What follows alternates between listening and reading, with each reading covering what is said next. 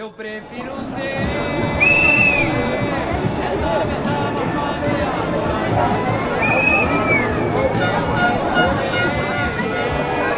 Das Unglaubliche ist, dass es Mittwoch ist. Wir kennen das ja in Deutschland eher, dass die Demos Samstag oder Sonntag sind und es ist eine abermalige Demonstration gegen die nicht äh, legitimierte Regierung, die viele Einschnitte für die meisten Bürgerinnen und Bürger vorhat. Im Sozialbereich, Kulturbereich und äh, vor allen Dingen Arbeitsmarktreformen in Anführungsstrichen auf den Weg bringen will, die gegen die abhängig Beschäftigten sind und zusätzlich äh, eine Handvoll von Privatisierungen plant, so wie wir das kennen, wenn wirtschaftsliberale oder marktradikale Akteure äh, auf den Markt kommen oder in die Regierung kommen. Ja, und dagegen ist, protestieren die Menschen wieder mal und sind wieder mal sehr eindrucksvoll, obwohl wir gerade erst angekommen sind. Und deswegen darf man gespannt sein.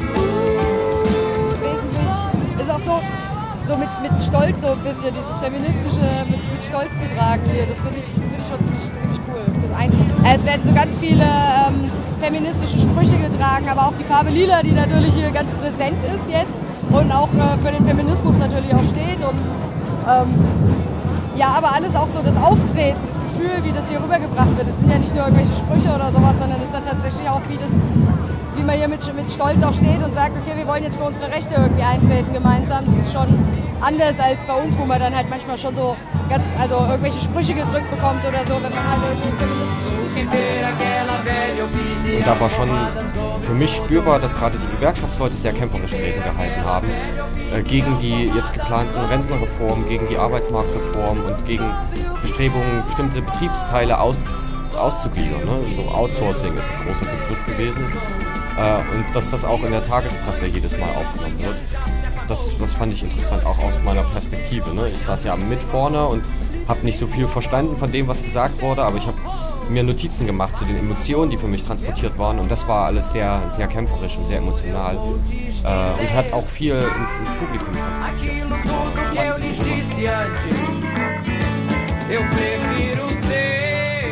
Im März 2017 demonstrieren Hunderttausende Menschen auf den Straßen Brasiliens.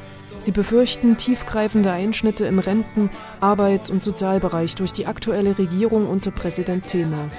Seit über 30 Jahren kämpfen die Gewerkschaften und verschiedene soziale Bewegungen für ein gerechtes Brasilien. Um herauszufinden, was das im Konkreten heißt, hat sich eine Gruppe junger Gewerkschafterinnen aufgemacht zu einer Reise nach Brasilien. Hoch die internationale Solidarität. Der gewerkschaftsübergreifende Verein Aprender und seine Reise zu den sozialen Bewegungen in Brasilien. Am Mikrofon begrüßt sie dazu Helene Hamann.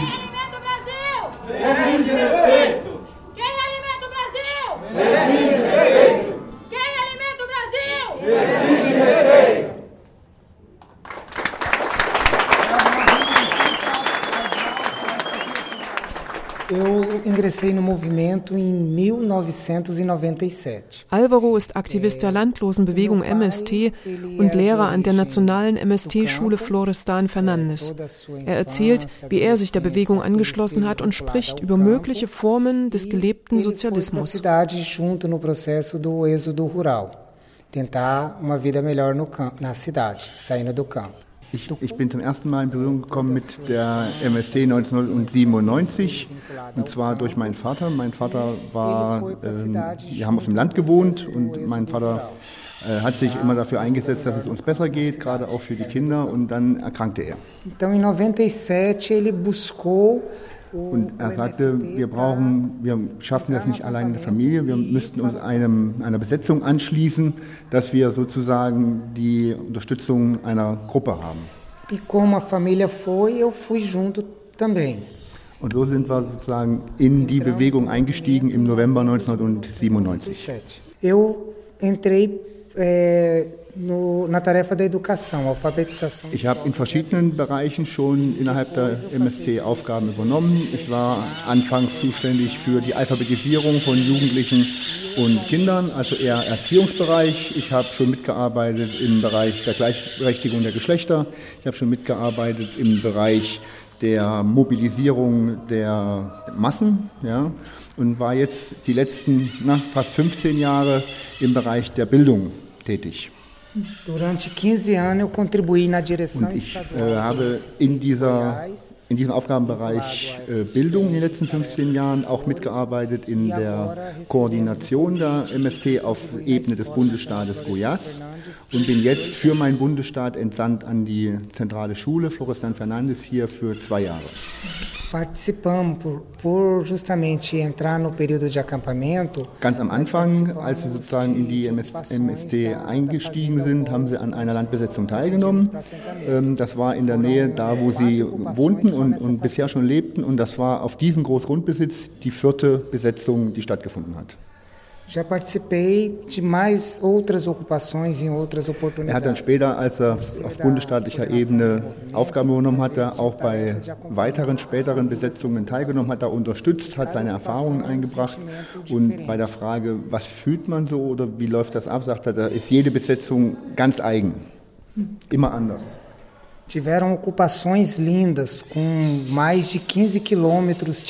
Er sagt allein schon, die äh, Umgebungsbedingungen bei den Landbesetzungen sind sehr verschieden. Mal kommt es vor, dass du von da, wo du startest, zum Zielpunkt der geplanten Besetzung mehrere Kilometer, vielleicht sogar 15 überwinden musst. Ein anderes Mal kann es passiert sein, dass irgendwie bekannt geworden ist, dass da eine Besetzung stattfinden soll und dann wird auf uns geschossen, dann ist da bewaffnete Polizei oder Milizen. Also das ist jedes Mal anders.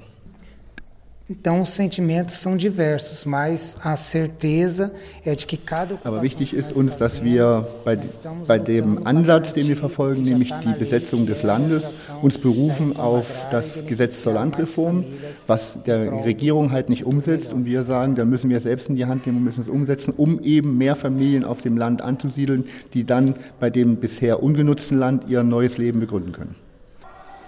Então, dentro dessa diversidade, dessas dificuldades, é possível as famílias também vivenciar entre ajuda. Das sind ja ganz oft wildfremde Menschen, die da zusammenkommen und dann ein gemeinsames neues Leben beginnen wollen und müssen miteinander Prozesse abstimmen. Sie kennen sich mitunter auch noch nicht so gut und deswegen ist bei aller Schwierigkeit das eines, eine der schönsten Momente in dieser, in dieser Zeit, dass die Menschen zueinander finden und gemeinsam trotz aller Unterschiedlichkeit gemeinsames Ziel verfolgen, nämlich ihre Zukunft bauen. Partilha. Então, é um processo muito rico e muito bonito.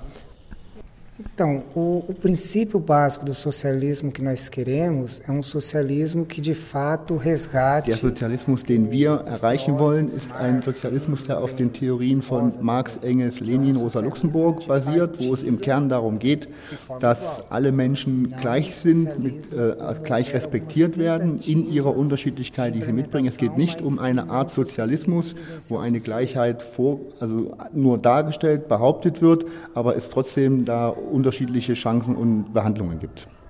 Então, um socialismo que ele tem igualdade. Er sagt, es geht insbesondere um die Gleichheit aller Menschen, aber auch um den gleichen Zugang zu Rechten, um die gleiche Chance, Rechte nutzen zu können. Und deswegen ist es wichtig, dass man auf dem Weg dahin, um einen solchen Sozialismus zu erreichen, ähm, auch die Menschen mitnimmt und auch die Menschen verändert.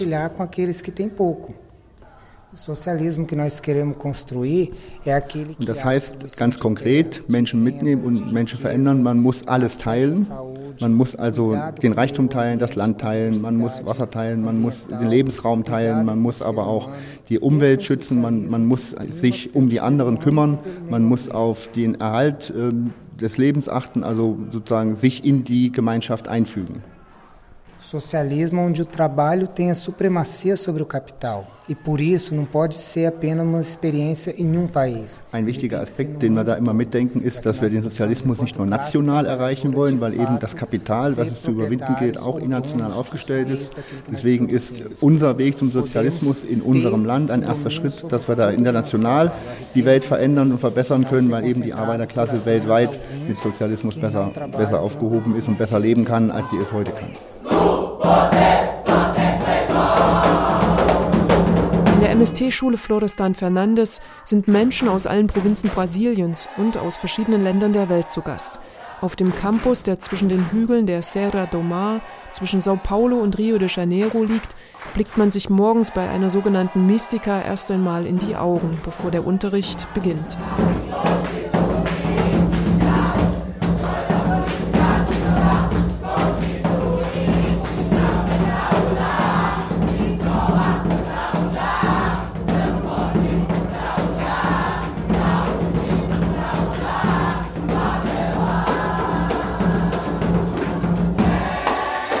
Unter den Schülerinnen sind einige aus dem Amazonasgebiet gekommen. Dort kämpft die hiesige Bevölkerung gegen ganz eigene Probleme.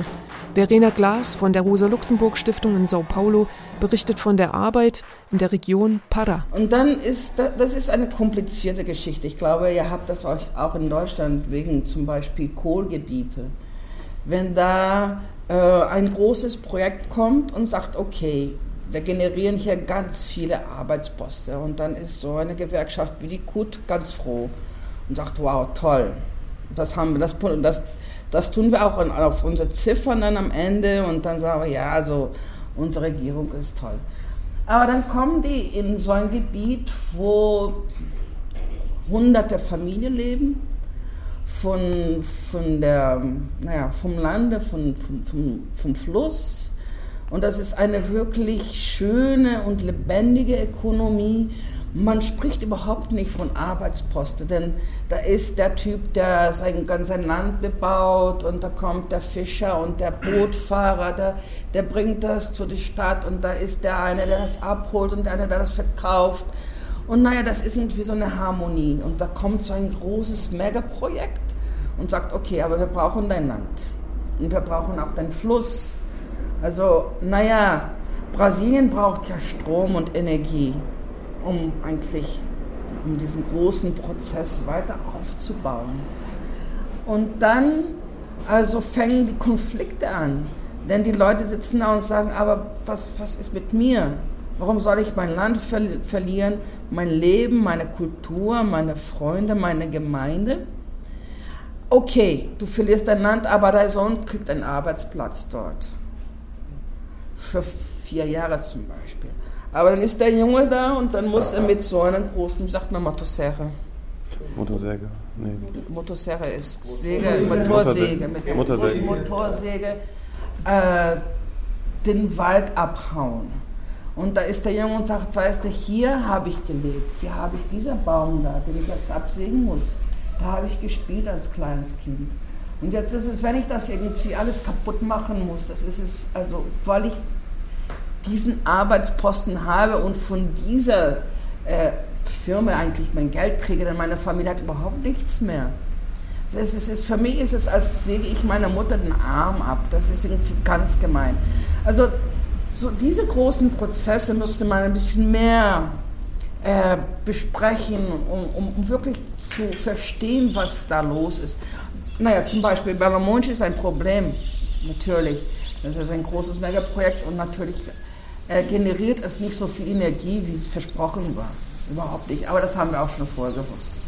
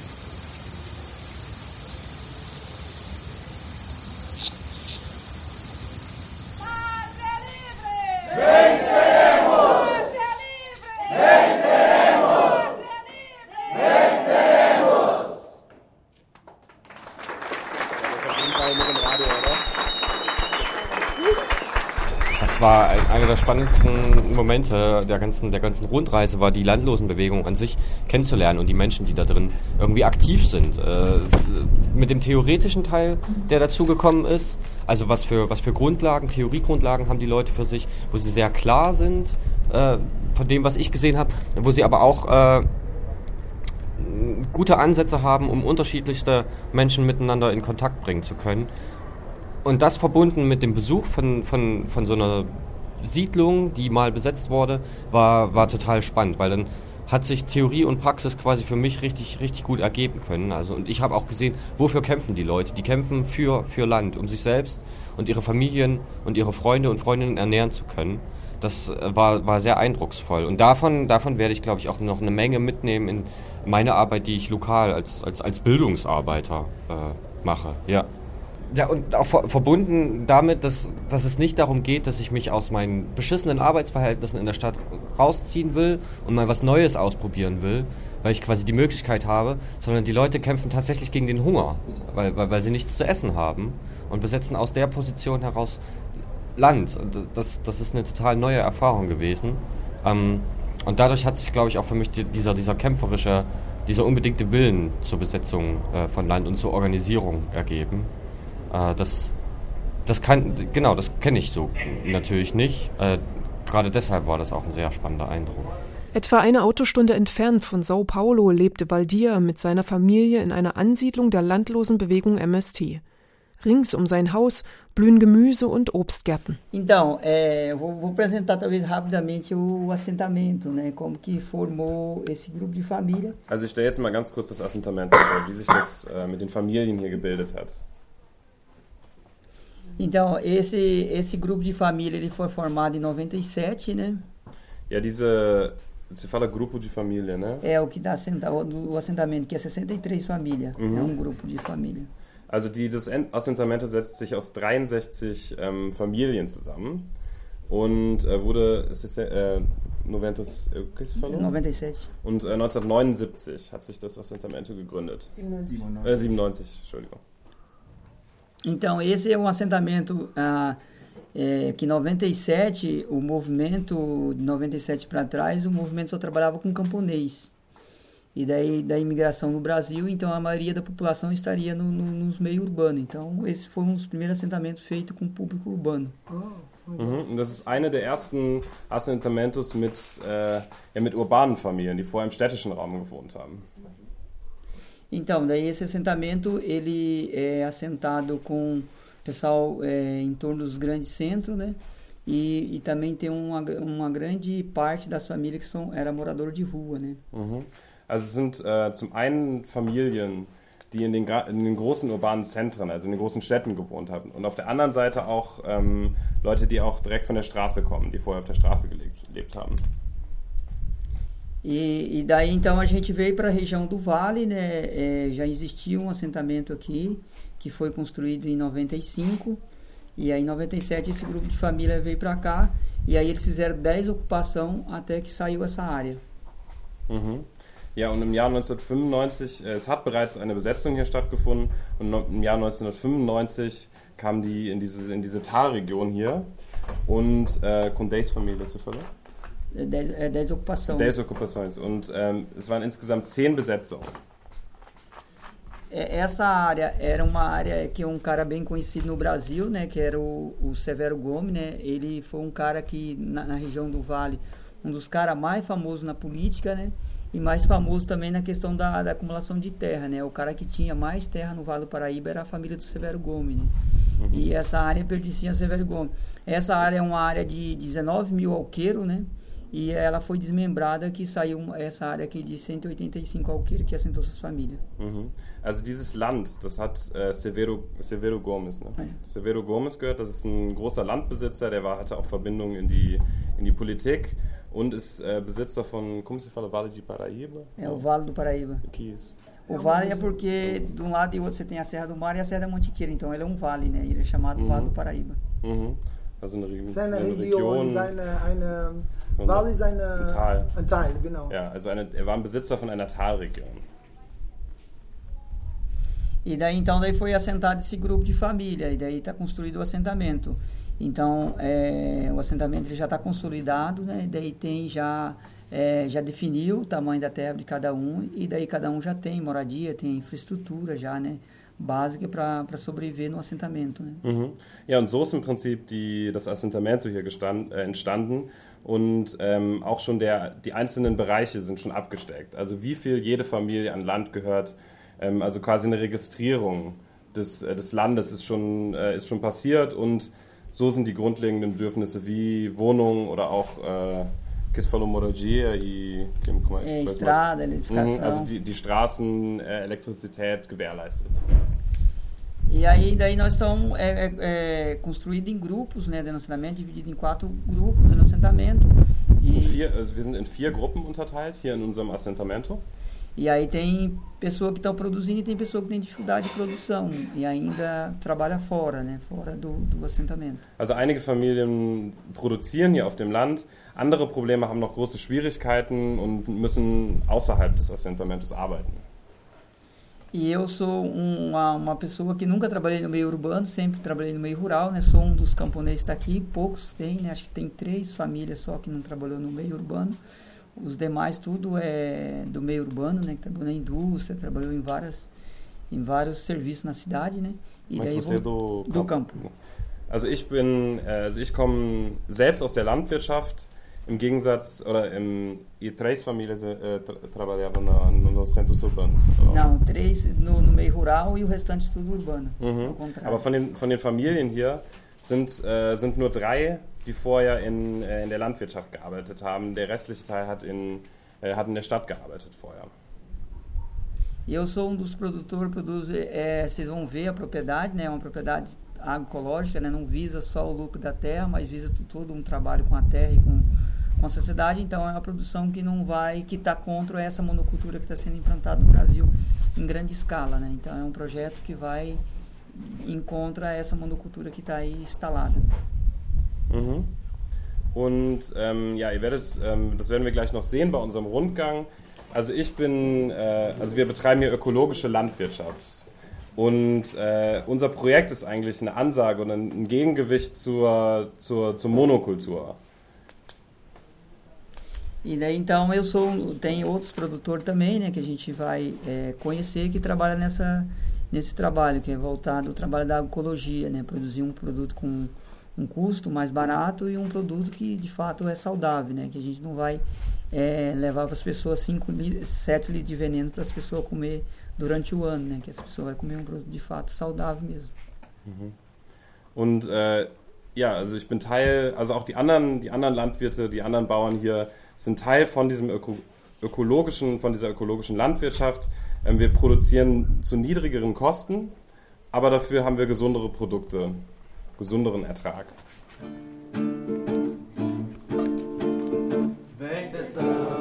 nossa liberdade, braços fortes que rasgam o chão, sob a sombra de nossa valentia, desfraudemos a nossa rebeldia. E plantemos nessa terra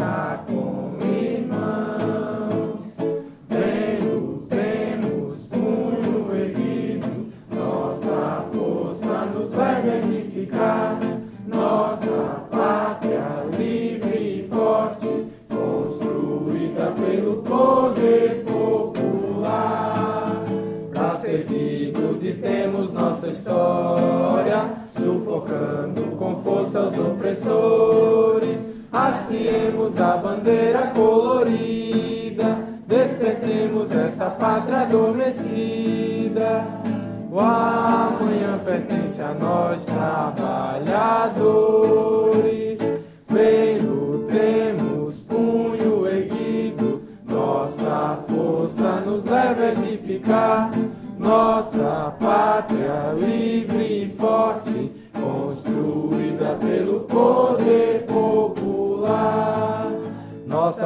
Resgatada pela chama, na esperança de um triunfo que virá. Forjaremos essa luta com certeza, pátria livre, operária e camponesa. Nossa estrela, enfim, fará. Vendo, temos punho erguido, nossa força nos leva a edificar. Nossa pátria livre e forte, construída pelo poder popular. Wie berichtet man aus der Ferne von einer sozialen Bewegung und deren Zielen? Thomas Steinhäuser von der IG Metall Suhl Sonneberg ist Experte für internationalen Gewerkschaftsaustausch und kennt die Landlosenbewegung seit über 20 Jahren. Sein Resümee vom Besuch der MST zielt auf die internationale Wahrnehmung der Bewegung ab. Also ganz, ganz wichtig ist, dass die Landlosenbewegung ja ihr politischen Anspruch, nämlich die Frage, Menschen auf dem Land anzusiedeln, im ersten Schritt damit verknüpft, ungenutztes Ackerland zu besetzen, also eine Landbesetzung durchzuführen. Und diese Landbesetzung wird oftmals äh, kriminalisiert als äh, Diebstahl, als Raub, als ähm, nicht zulässig, weil ja dieses Land, was da besetzt wird, einen juristischen Eigentümer hat, in aller Regel eine Großgrundbesitzer. Äh, wichtig ist zu wissen und zu verstehen, dass es in Brasilien nach Gesetz ähm, möglich ist, ungenutztes Land, also brachliegendes Ackerland zu enteignen, um es der Nutzung zuzuführen. Und auf diese gesetzliche Grundlage beruft sich die MST und sagt, wir machen hier nichts Illegales, sondern uns geht es darum, mit den bestehenden rechtlichen Möglichkeiten Menschen, die es dringend nötig haben, zu helfen, ein neues Leben zu beginnen, sie auf brachliegendem Land anzusiedeln, es urbar zu machen und dann über die Produktion von Lebensmitteln, äh, Subsistenzwirtschaft eine neue eine neue Lebensperspektive aufzubauen. Und ich glaube, das ist so die wichtigste Erkenntnis, dass diese Kriminalisierung der MST in Brasilien, aber auch häufig in Europa völlig falsch ist und dem, was die Kolleginnen und Kollegen hier an Kampf leisten, nicht gerecht wird.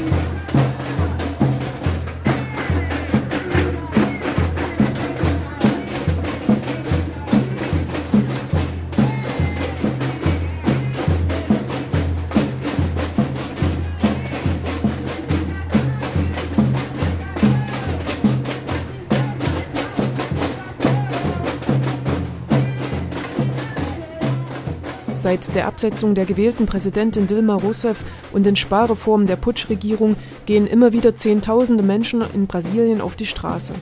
Erst im Jahr 2018 wird in Brasilien eine neue Regierung gewählt. Ja, das ist ja das Gute und das ist äh, so ein bisschen auch ein, hat einen Vorbildcharakter für Deutschland, dass verschiedene Bündnisse, verschiedene gesellschaftliche Gruppierungen äh, zusammenkommen und äh, ja, gegen, wie gesagt, man kann das nur nicht oft genug betonen, gegen diese nicht durch eine Wahl gekommene Regierung äh, protestiert.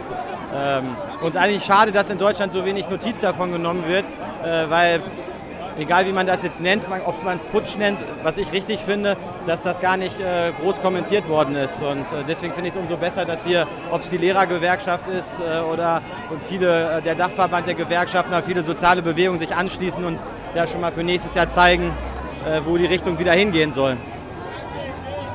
Ich gucke mal, ob ich jetzt hier jemanden aufschnappe, der vielleicht aus seiner Sicht noch ein bisschen sagen kann, warum er hier ist. Ich ähm, halte ich für eine gute Idee. Versuche das einfach mal mit den zwei Frauen hinter mir. Disculpen, disculpen. Äh,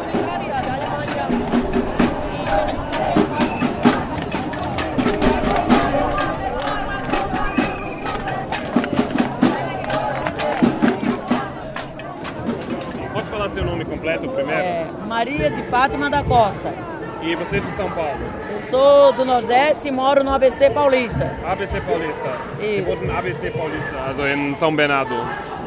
E... O berço do sindicalismo, né? Lá onde mora o Lula, onde até hoje ele é ativista. Sim, sim a gente está lá também. A gente é, tá ótimo. Na TVT. Aqui. Ótimo. Ah. E você pode falar por que você está aqui no, no ato? Also, warum, warum bist du auf der Demo heute? Tá. O motivo principal que eu devo estar aqui no ato, eu sou uma senhora de 62 anos e desde os 17 anos que eu trabalho. Para me aposentar agora, eu não vou entrar nesse regime que ele está tentando aí Also zwei, zwei große Kritikpunkte. Auf der einen Seite die Rentenreform, die vor allen Dingen junge Brasilianer und Brasilianerinnen beeinflussen wird. Auf der anderen Seite der, die Einschnitte im Bildungssystem von der Landesregierung von São Paulo. Also die, ähm, die, die Putschregierung von Thema respektiert nicht die Rechte von linken Parteien, von Gewerkschaften.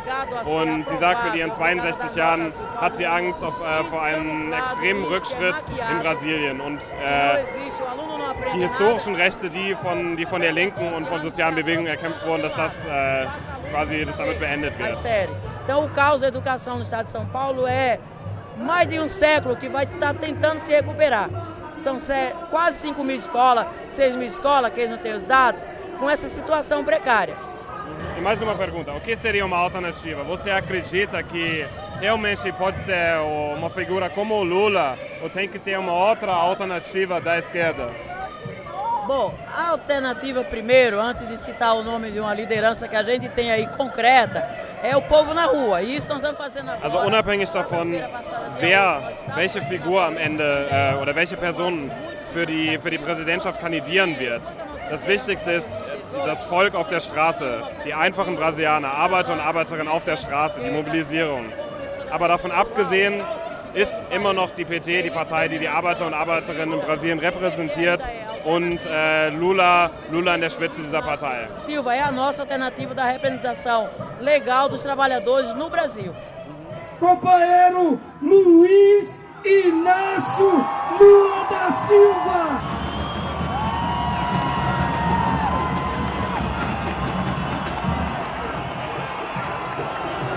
Queridos companheiros e queridas companheiras,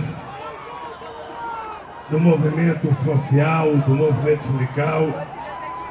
E eu queria, sobretudo, cumprimentar os professores e as professoras pela demonstração de luta que estão dando aqui no estado de São Paulo. Está ficando cada vez mais claro que o golpe dado neste país não foi apenas contra a Dilma, não foi apenas contra os partidos de esquerda. O golpe dado neste país foi para colocar um cidadão sem nenhuma legitimidade para acabar com as conquistas da classe trabalhadora ao longo de anos e anos e anos com a reforma trabalhista e com a reforma da Previdência Social.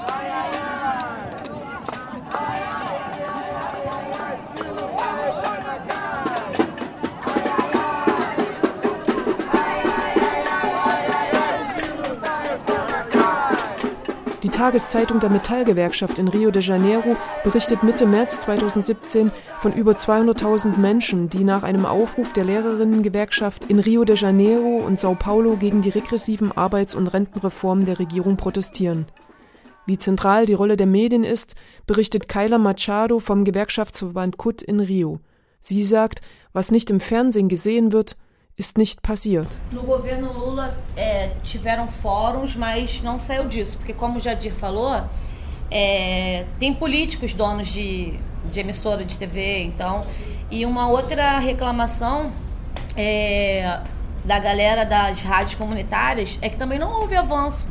Se a gente tivesse avançado. É, aqui, grupos religiosos conseguem é, legalizar uma rádio comunitária.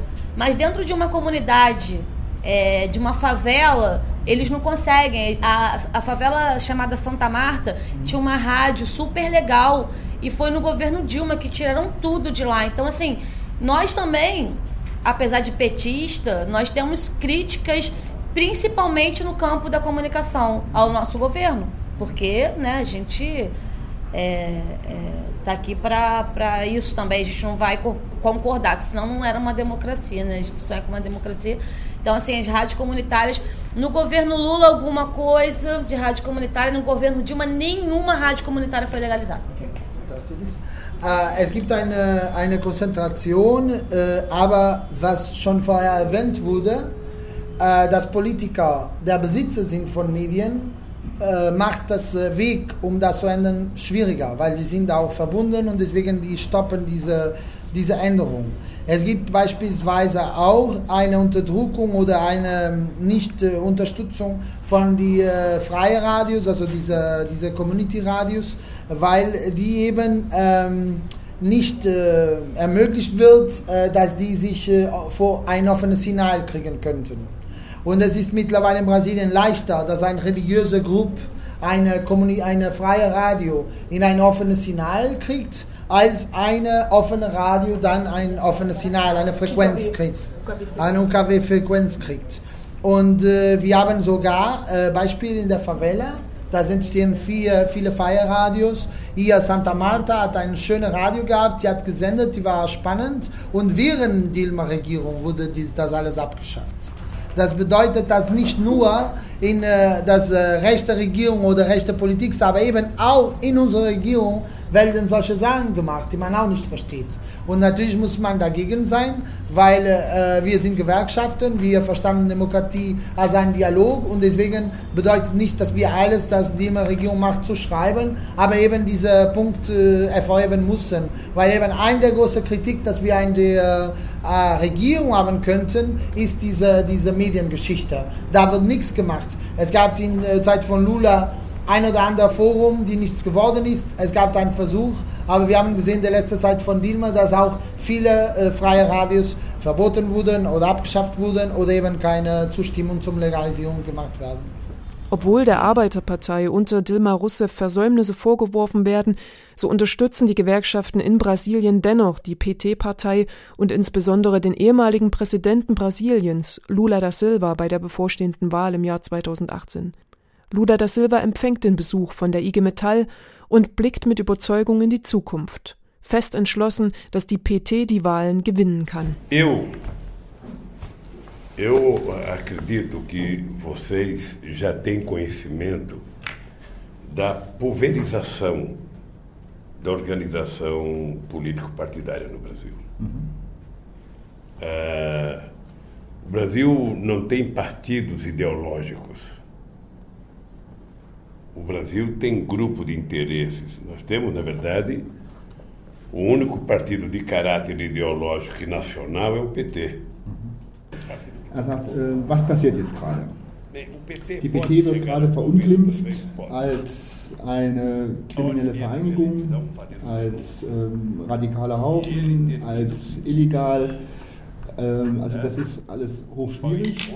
Und man versucht, die PT in, die, in Korruptionsverstrickungen zu bringen. Also, also Korruption ist in Brasilien in der Rechten von jeher angesagt und jetzt versucht man, das, was dort selbstverständlich ist, der PT als Vorwurf zu präsentieren.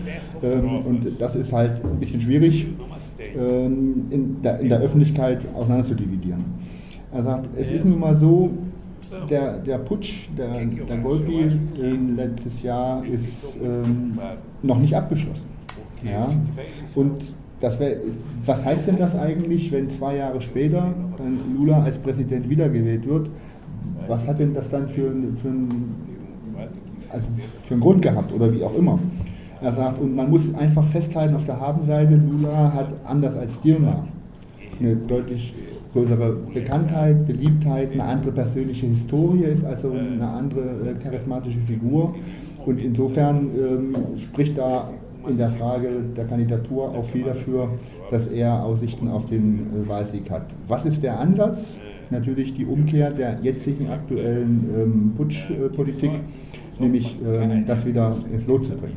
Er sagt, deswegen wird mit allen Mitteln versucht, seine Kandidatur zu verhindern, deswegen die ganzen juristischen Attacken, die da laufen, um einfach ähm, im Vorfeld der Wahl, es also nicht den Wahltag ankommen zu lassen, sondern im Vorfeld der Wahl zu versuchen, das zu verhindern. Er sagt, ein einfaches Beispiel, unlängst gab es eine Fernsehsendung, da wurde eine Stunde ähm, über die Unmöglichkeit von PT und Lula berichtet, wie kriminell sie wären und dass das illegal wäre und wie und was und dass man das auf gar keinen Fall alles tun können.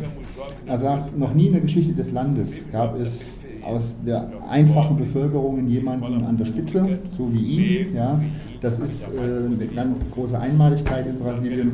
Und wenn man sich einfach vor Augen hält, äh, dass, wie er schon sagte, 22 Millionen neue Arbeitsplätze geschaffen wurden, und zwar registrierte, 36 Millionen Brasilianer wurden wurden aufgrund der politischen äh, Bedingungen aus der Armut entlassen, also leben jetzt weniger in Armut als vorher. Sie haben die meisten Universitäten gegründet, technische Schulen gegründet, haben äh, viele junge Leute ins Studium gebracht, insbesondere auch in den ländlichen Bereichen, arme junge Leute, ähm, schwarze junge Leute, indigene junge Leute, ja, um sozusagen da auch ähm, an unterschiedlichen Stellen zu wirken. Er sagt, wenn Sie, an, also wenn Sie die Regierung 2019 übernehmen, also nach der Wahl 18, dann geht es um ein neues politisches Projekt. Es geht nicht nur um die Verwaltung des Landes. Ja, es geht nicht nur um die Administration, sondern es geht darum, politisch zu wirken, nämlich zu sagen, ähm, für, für, wen und für was stehen wir, ja, für was zahlen wir die Steuern. Es geht um die Frage, wie verteilen wir Reichtum. Also wenn man sich die USA anguckt oder auch Europa anguckt, nach dem Zweiten Weltkrieg ist ja doch eine sehr starke Konzentration von Reichtum ähm, bis heute entstanden. Und es geht eben auch um die Frage, wie verteilen wir Reichtum. Und in diesem ganzen Kontext ähm, geht er davon aus, dass es gute Aussichten gibt, die Wahl, die Wahl zu gewinnen für ein neues politisches Projekt, nämlich mindestens mal wieder die Rückkehr zu den, zu den erfolgreichen Entwicklungen, die, die jetzt schon vorgewiesen werden können. Sabe, a gente mostrar para ela, sabe, que se ela abrir a porta da casa dela, o mundo lá fora pode ser melhor. E ter alguém que se preocupe com ela. Então é isso que eu acho que a gente tem que dizer para o povo brasileiro. Uhum. E provar. Sabe, quem fez o que nós fizemos pode fazer muito mais. Der Besuch der brasilianischen Gewerkschaften ist Anlass, die eigenen gewerkschaftlichen Strukturen und Aktionen zu spiegeln. Welche Unterschiede sind wahrnehmbar zwischen den beiden Ländern? Falk Bindheim von der IG Metall Jena sagt, es war spannend zu beobachten, mit wie viel Emotion und wie kämpferisch die Leute für ihre politischen Ziele eintreten. Ja, so teils, teils. Also die Mechanismen sind die gleichen. Ne? Ich nehme bestimmte Betriebsteile, bestimmte Gruppen von Beschäftigten und äh, glieder sie halt einfach nur aus in einen anderen Betriebsteil. Ne? Menschen, die halt sauber machen, Menschen, die für die Wartung zuständig sind, die werden in ein anderes Unternehmen überführt, haben dann weniger Rechte, haben weniger Geld, haben vielleicht weniger Möglichkeiten, irgendwie durch Erwerbsarbeiten Zugang zur Gesellschaft zu bekommen. Und das sind, das sind gleiche Mechanismen. Da haben wir vielleicht in Deutschland andere äh, andere Zeiten schon erlebt, sind vielleicht schon ein paar Schritte weiter vorne, also ne, schlechter gestellt. Und genau das Gleiche, habe ich den Eindruck, funktioniert hier. Was für mich aber unterschiedlich ist, ist so, ne, wie, wie ist gerade die Stimmung in den Betrieben und wie wird das gerade aufgenommen. Und da habe ich das Gefühl, da ist hier sehr, sehr viel Unmut auch dabei und viel Potenzial, um mit den Menschen zusammen dagegen was zu unternehmen und dagegen zu protestieren. Äh, das das finde ich gerade einen spannenden Moment, da einen Einblick reinzubekommen weil wir da ja, oder ich auch nicht so richtig eine Antwort drauf habe, wie man, wie man damit umgehen soll. Äh, deshalb habe ich auch ganz viel für mich äh, aus den Betriebsbesuchen mitnehmen können. wie Leute sich dagegen wehren. Das war, das war spannend, ja.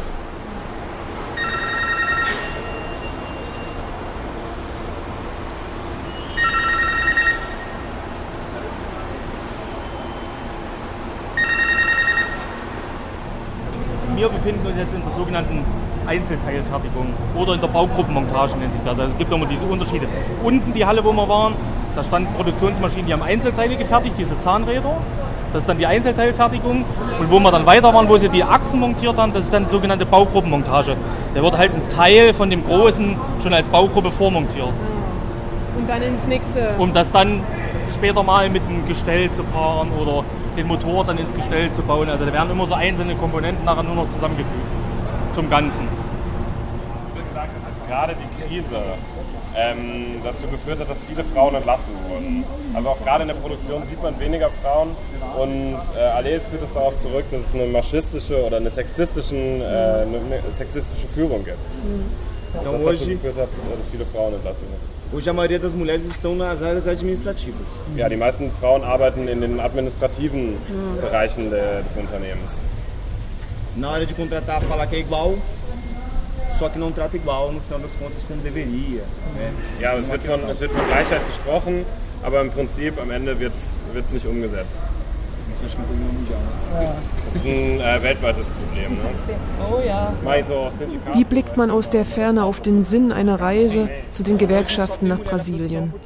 Martin Donath von der IG Metall Halle beschreibt, was ein internationaler Austausch zwischen Gewerkschaften bringen kann und sät die Hoffnung, dass schon bald der Rückbesuch nach Deutschland stattfinden kann. Ja, es geht vor allen Dingen darum, auch andere Handlungsoptionen kennenzulernen. Das ist so der Punkt und auch zu verstehen, dass im Prinzip die Themen, also die Probleme die gleichen sind, wir also gemeinsam auf der gleichen Seite stehen und der Begriff, auch wenn er sehr ausgebildet in Deutschland wirkt, Solidarität eben die Waffe ist, mit der wir auch uns äh, als Arbeitnehmer, abhängig Beschäftigte stark machen können, um auch ein Stück weit gegen das Kapital da auch anzutreten. Das ist, wirkt jetzt sehr äh, politisierend, aber das ist schon hier sehr wahrnehmbar und äh, was uns auch wir, glaube ich, auch mitnehmen können, ist die Konzentration auf die, eine starke Politisierung der Arbeit. Also es wird halt immer gefragt, warum passieren bestimmte Dinge, warum sind Zusammenhänge so, wie sie sind.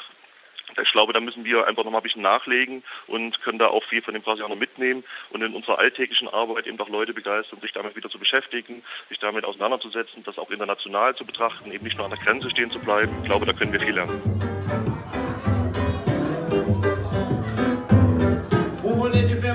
Hoch die internationale Solidarität. Der gewerkschaftsübergreifende Verein Aprender Juntos und seine Reise zu den sozialen Bewegungen in Brasilien. Eine Produktion von Radio Korax im April 2017. Am Mikrofon war Helene Hamann.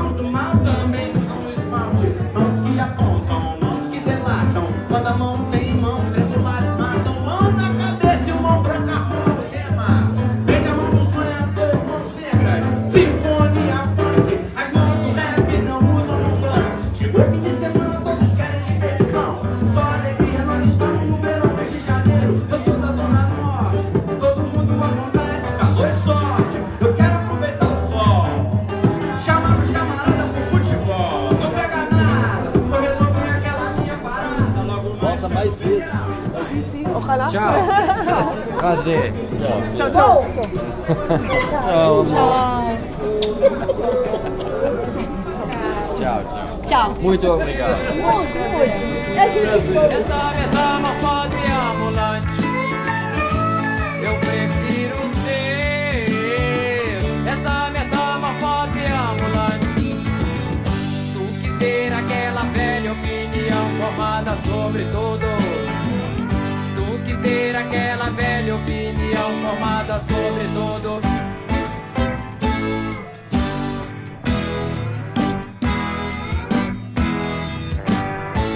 Eu vou lhes dizer agora o oposto do que eu disse antes. Eu prefiro ser essa metamorfose ambulante do que ter aquela velha opinião formada sobre tudo. Aquela velha opinião formada sobre tudo, sobre o que é o amor. Sobre o que eu nem sei quem sou. Se hoje eu sou estrela, amanhã já se apagou. Se hoje eu lhe odeio, amanhã lhe tenho amor. Lhe tenho amor, lhe tenho horror. Faço amor, eu sou ator. É chato chegar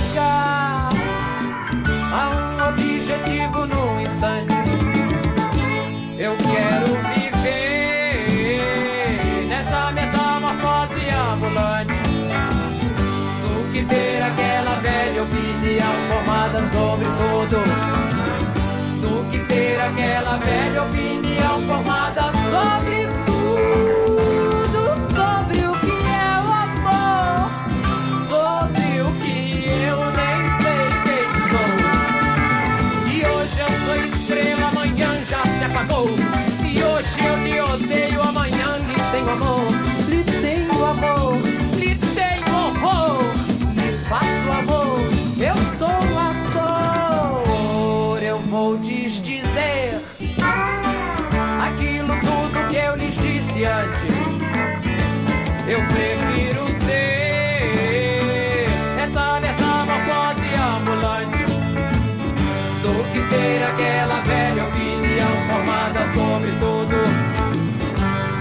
ter aquela velha opinião formada sobre tudo. do que ter aquela velha opinião formada sobre todo o